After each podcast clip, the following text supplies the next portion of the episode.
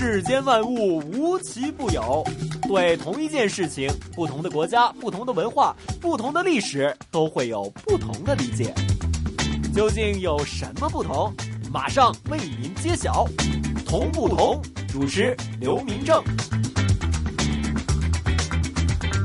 Hello，大家好，欢迎大家来到我们 AM 六二一香港电台普通话台的《同不同》，我是主持人明正。今天明正要给大家带来的这条胡同，就是我们北京风味十足的东四胡同里面的东四二条。很多人都说呢，其实如果你在北京又放假，又想找个地方玩，又不想要很多很多人拥拥挤挤的话，那么胡同肯定是一个不错的选择。因为唯独胡同里面安静舒适，可以好好的去体会一下什么是老北京的味道。所以今天明正给大家带来这条东四二条胡同呢，就是我们今天东四胡同非常有北京风味的胡同里面的一条。重要胡同，这条胡同呢，除了里面曾经有很多名人故居以外，其中一个卖点就是呢，原来我们之前呢非常红火的《还珠格格》一部戏当中的福尔康的原型，就是在这一条东四二条里面的，而且原来他还有一个私生子的传闻。一首歌曲回来之后，开始我们今天的同不同。今天明正连同我们的北京胡同专家带您一听这一条被誉为最有北京风味。的东四胡同的老二，东四二条。狼伯伯，狼伯伯，这个世界那么大，究竟有什么好玩的呢？嘿嘿嘿嘿，那你就去找找看吧。找不到的话，我就要把你给吃掉。哈哈哈哈童言无忌。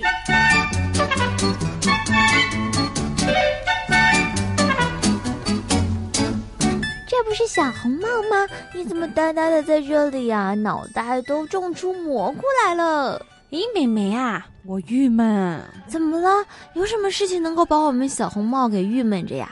而且这个时候的小红帽不是都跟小学生去旅行似的，到处乱蹦，摁都摁不住呢。妹妹，你这是在关心我，还是趁这个好机会好好的损损我呀？本来还想说约你一起出去的呢。哎呦，好了好了，开个玩笑嘛。说吧，有什么烦恼的？你是失恋了吗？你还乐？那倒不是失恋，是呀，我这不是没事就往胡同里面钻嘛。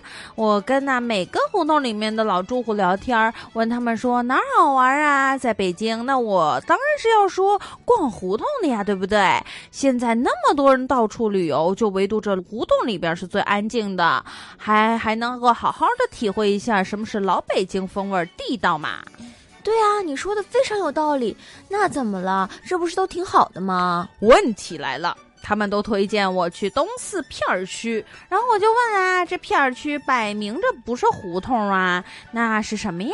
他们就说，呃，是西至东四北大街，东至朝阳门外小街和东直门南小街，南至朝阳门内大街，北至东直门内大街。最关键的是，这里有好多老宅，还大树，还有故居，还有砖雕呢。可是啊，后来我才发现，在北京，原来很多的胡同都被称作为什么什么条，比如说东四三条、东四十二条等等。到底这些地名为什么会被称为做条呢？条又是什么意思呀？好了好啦，瞧把你给愁的，嗯，那就让我本美美给你解答解答吧。其实呢，这里的“条”呢，指的就是小胡同。胡同一词呢，是由蒙古语中转化而来的。条是北京本土的发明创造，在几百年的时间里，与街巷胡同共存，并且是延续到今天。据北京市城区街巷地名全图记载，北京呢一共有四百二十二个类似于条称呼的街巷和胡同，可见条名称啊，在北京城的流行程度。嗯。那老北京为什么都以条儿为胡同命名啊？本来名字就多，这样又要多记一种胡同的名字了。这呀，这个还是要追溯到明朝时期。在明朝，北京城的面积和规模啊，比元朝时期大了很多。街道胡同的数量呢也是随之显著增加。为了更好的区分这些地名，于是呢就采取街道名称序列化。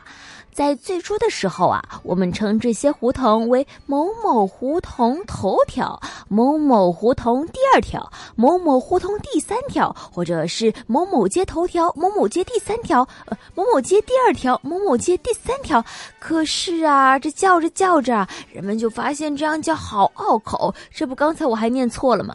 于是呢，就渐渐的简称为某某头条、某某二条、某某三条。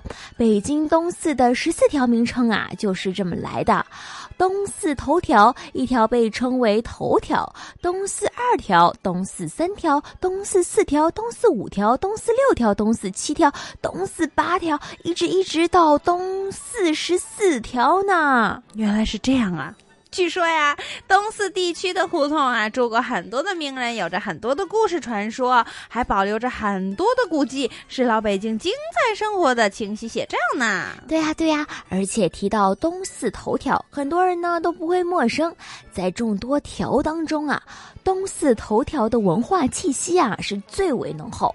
在这里呢，曾经是居住过多名的文人雅士，如在胡同的一号院，曾经就住过钱钟书、杨绛夫妇、卞之琳、余冠英、罗念生等人。在胡同的五号院，我国著名的文学家茅盾和著名的相声大师侯宝林啊，也曾经先后在这边居住呢。哇，妹妹，你可真令我刮目相看呐！原来知识那么渊博，那今天就让妹妹好好带路哟！快点，快点，我们要出发，出发！哎呦，小红帽，我刚才不就是稍微的损了一下你啊？现在还没忘，你真是，真是，你真是君子报仇不嫌晚呐！本故事纯属虚构，如有雷同，实属巧合。找找找找不同。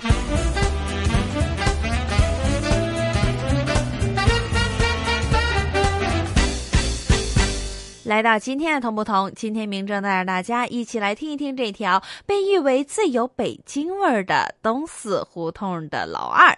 东四二条，首先先邀请我们香港大学专业进修学院语言及文史哲学系的刘老师，为我们一起来介绍一下这一条东四二条。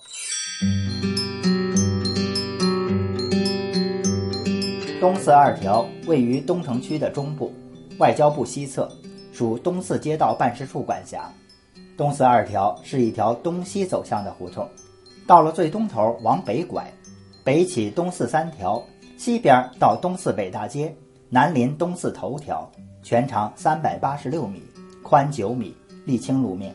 东四二条在明朝时期是属于司城方管理，称为二条胡同。到了清朝时，属于正白旗，也叫二条胡同。到了一九四九年之后，才称为东四二条。其名称的来历，是因为这条胡同处于东四北大街东边这么多条胡同中排列顺序第二的胡同。文化大革命中一度被称为红日路二条，后来又恢复了东四二条这个名字。据陈元实略记载，协办大学士、吏部尚书一等家永公福地在东四牌楼北二条胡同。天职偶文里写道：“松文清公君地在二条胡同，东四二条胡同内有很多套格局完整、保存较好的清朝晚期所建的四合院。胡同呈拐棒形状，有三条中侧向南一百多米，拐弯向西，直到东四大街。为什么不是有规则的东西向呢？是因为建老外交部大院时，把这条胡同截成了两段所造成的。”找找找找不同。谢谢刘老师。实际上，在东四二条，当我们从三条拐到二条的东口的时候呢，这里曾经的一号院在解放之后被分成了三个院落，也就是一号、三号、五号院，也成为了东四二条的一个非常著名的地方。一号院呢是由化学家侯德榜买下，后来成为了化学杂志社。三号院呢，也是当年的中院，是华侨领袖有氧组的居所。五号院，也就是当年的前院呢，现在就成为了公安部的家属宿舍。根据坊间的传言，原来梅兰芳曾经在三号院有氧组的家里面的戏楼里唱过戏，院里面还有一棵黄金树，而且根据一些资料的显示，这棵树还是由美国移植过来的，到了今天已经有百余年的树龄。实际上，这三号大院儿门外面并没有挂牌儿，目前是一个私人会所。据说这餐厅里面的桌椅、鸡条、屏风都是紫檀和黄花梨的，墙上还有很多的字画，都是名人的真迹。史树清的对联儿：“染指美音陈喜宴，折腰多为晚娇花。”在这一条对联的点缀期间，这小院儿非常的幽静，而且还有着一棵黄金树、硕大的奇石和石缸，还有两间卧房，古色古香。后院呢就是杂院儿，有办公室、杂物间和厨房，而且餐厅的旁边还有一间会客厅，装饰的很有清朝宫廷的。富贵气息。那么，究竟在这一条东四胡同里面，除了我们刚刚提到的这曾经的一号院以外，还有哪些非常受人们所关注的呢？而且和其他的东四胡同的四十四条小胡同相比，这一条东四二条又有哪些同与不同呢？一首歌曲回来之后，继续我们今天的同不同。今天明正要给大家带来的就是这条东四二条。世间万物无奇不有，对同一件事情，不同的国家、不同的文化、不同的历史都会有不同的理解。究竟有什么不同？马上为您揭晓。同不同？主持刘明正。小不同时间到，你找到了吗？同不同？Bingo！答案揭晓。欢迎回来，我们今天的同不同。今天明正带着大家一起走进了这条被誉为最有北京风味儿的东四胡同的老二——东四二条。其实很多人都会觉得，本来看介绍也没有觉得这东四二条有什么可看的。很多人都会说：“哎，要不然我们不进去了吧？”可是，却有一些游人的分享说，他当时本来也不想进去，可是他一看这一条小胡同，其实只有三百八十六米长，走起来也并不费劲，那就走进去看看吧，反正也不长。一进去就看到，在路北两栋的楼房中间有一一块牌子：“东四二条十一号四合院儿。”看到这条牌子的时候，很多人都会觉得很纳闷儿：明明是楼房，怎么会是四合院呢？结果进去一看，其实里面非常的大，没有了四合院的格局，只剩下了两排的平房，其余的都是楼房。据说现在还是外交部的宿舍楼。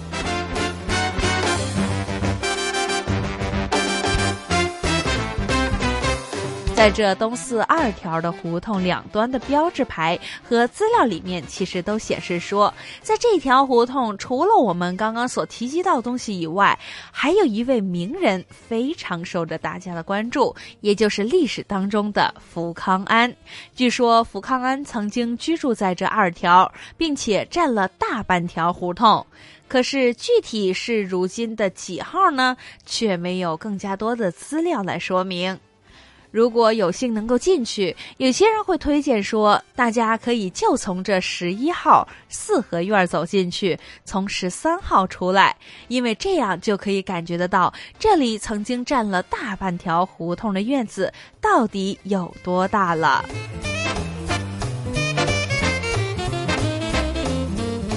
当我们走到头，这东四二条就向北拐了。这里的东头原来是九爷府，也是现在的文化部宿舍，但是这里其实已经属于这东四三条的地界，已经不是东四二条。实际上，这东四二条从这里折向北，和三条相交。据资料上面所说，这三号院曾经是福康安的后人海公府的东院。建国之后，住过爱国华侨领袖尤阳祖。院儿里面还有一座戏楼，想当年这梅兰芳就应该曾经在这里演过戏。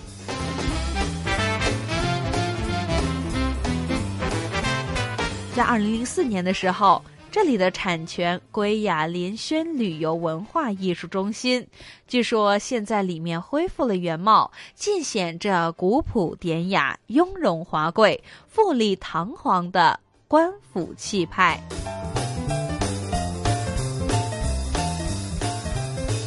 刚刚我们提到福康安，其实这一说到这东四二条，福康安这位历史人物经常会被人们闲话家常的提到。台湾言情小说作家琼瑶单据编剧的一部电视剧作品《还珠格格》当中的福尔康，原来正正就是以这东四二条里面的福安康为原本。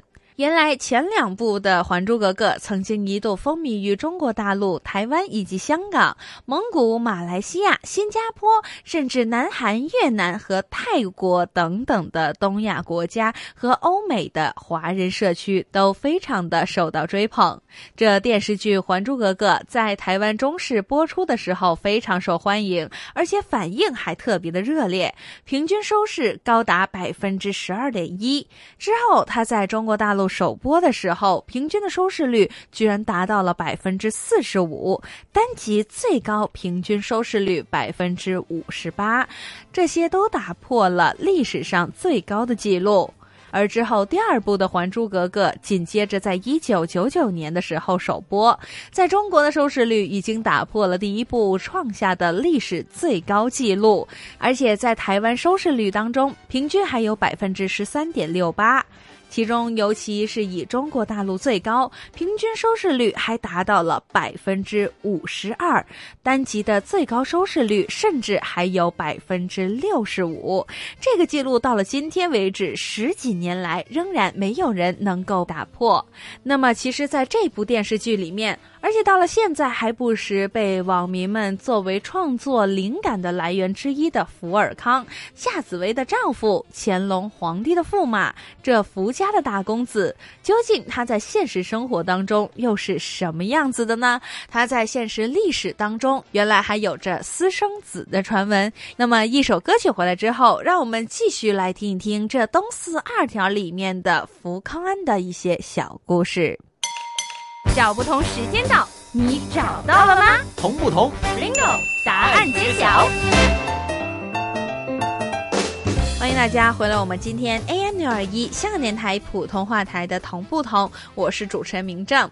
今天明正为大家介绍的就是这条被誉为最有北京风味儿的东四胡同里面的老二东四二条。东四二条位于区域中的中部，外交部的西侧，呈东西走向，北起东四三条，西至东四北大街，南临东四头条。据说，在这金庸笔下的福康安，曾经在这胡同里面就居住过。在金庸的小说里面，福康安是个风流倜傥的贵公子。在民间传说当中，他是乾隆皇帝的私生子。几百年来，围绕着他的故事其实非常的多。而且，据老一辈儿的人所说，东四二条胡同几乎一半的院落都曾经是福康安的宅院儿。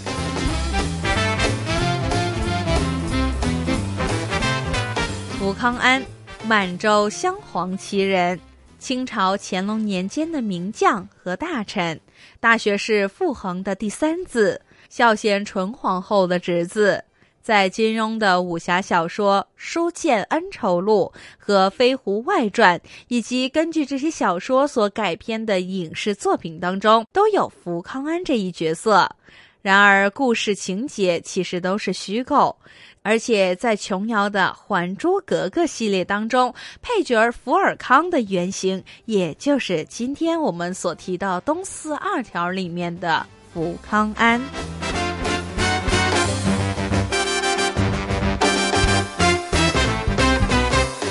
在历史当中福康安这位清朝名将究竟是不是乾隆的私生子，成为了民间的一大传说。对于福康安的身世，长久以来都有着争议，因为一直都有传言说福康安就是乾隆的私生子。那么，福康安的父亲到底是乾隆还是傅恒呢？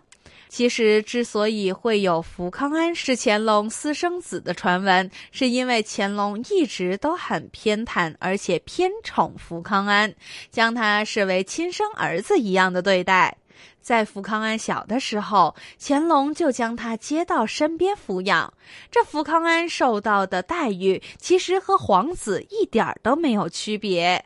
在福康安入仕之后，也一直扶摇而上，不断的。加官进爵。根据历史，在福康安平定苗疆的时候，他还被破格封为了贝子，这是在以往的历史当中都绝无仅有的。而且在他去世之后，也极为哀荣。乾隆表现的悲痛欲绝，加封福康安为郡王，并且让其他的子孙得以世袭。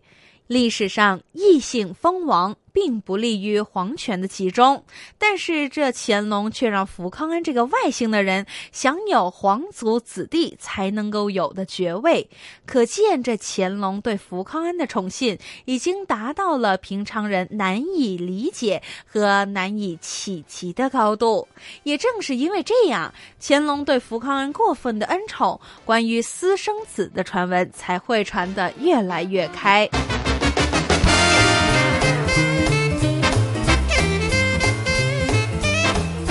刚刚我们一直在说着《东四二条》里面的一位名人福康安，也是我们可以经常可以看到在金庸笔下的一个人物，更加是《还珠格格》里面的福尔康的原型。其实说到这福康安和乾隆皇帝的关系，虽然说是宠爱，但是却比宠爱更加上一个等次。很多人更加怀疑这位清朝名将福康安是不是就是乾隆的私生子。子呢？实际上，在福康安去世之后，这嘉庆帝曾经不止一次以各种的理由对福康安进行谴责，甚至将他的长子世袭的贝勒爵位降为贝子，直至革除，将他的儿子发配到边疆为止。有人说，这嘉庆帝这样做是为了打压福康安的儿子，是因为这嘉庆帝对福康安一直心怀嫉恨，而福康安去世之后，他只能将这种怒火发泄到他的儿子身上。如果福康安真的是乾隆的儿子，那么嘉庆帝和福康安就是兄弟，兄弟之间的妒忌是很平常的事情。而且除此之外，除了福康安被抚养在宫中，以外，这福康安的弟弟也和福长安一样，自小就在宫中，只是他的成就和受到的恩宠就没有跟福康安一样大了罢了。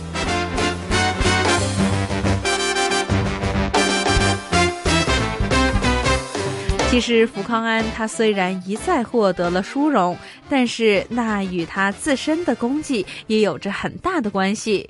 福康安南征北战多年，是朝廷在军事上最为重视的军事重臣，所以乾隆对他的恩宠其实也并不是没有理由的。回到这民间的传说，福康安到底是不是乾隆的私生子？因为刚刚的种种种种的理由，最终还是难以下定论。但是，不管这福康安是不是乾隆的私生子，他的战绩和他的功绩始终跟随着历史流到了现在，甚至还有一座福康安记功碑。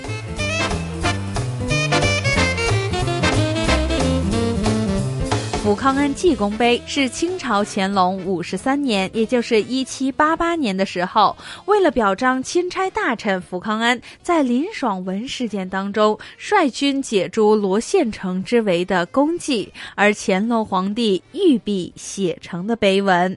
左书汉文，右书满文，现在存于嘉义公园里面，是票选嘉义市历史建筑的十景之一。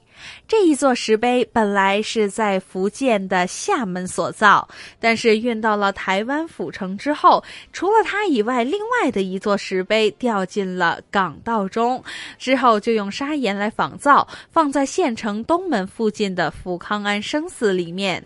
后来石碑在一九零六年眉山地震之后，移到了今天的新荣路三商百货附近，之后再移到了嘉义公园里面存放。大世界，小玩意儿。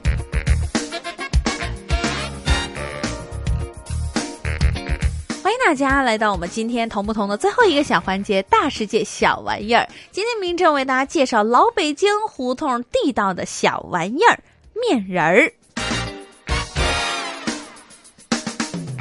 天津的泥人张，北京的面人郎。过去老北京逢年过节里面，家家户户都会拿面来捏成个兔人儿，捏成个小耗子之类的，为的是哄孩子开心。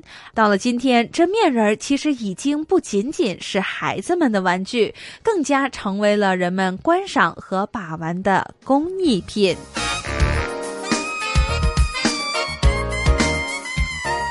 人也称面塑，是一种制作简单但是艺术性很高的民间工艺品。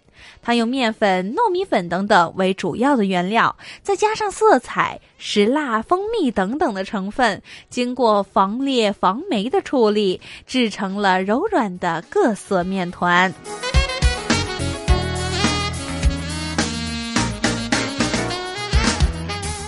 在捏面的艺人方面，据说他们需要随手取材，在手里面几经捏、搓、揉、掀，用小竹刀灵巧的点、切、刻、划，塑成身。手头面，再披上发饰和衣裙，顷刻之间，各种各样的艺术形象便脱手而成：婀娜多姿、长裙飘逸的美女，天真亮漫的儿童。以及各种神话故事、戏剧和历史人物等等等等，都精致的镶在玻璃框里面，成为了人们喜爱的工艺美术品。这面塑也就是面人的体积小，便于携带，又久经不霉、不裂、不变形、不褪色，所以这受到了很多旅游人士的喜爱，也是很多致送亲朋好友的纪念品的首选。有一些外国的旅游人在参观面人制作的时候，都为这一人娴熟的技艺。千姿百态、栩栩如生的人物形象所倾倒，交口赞誉，称北京的面塑为中国的雕塑。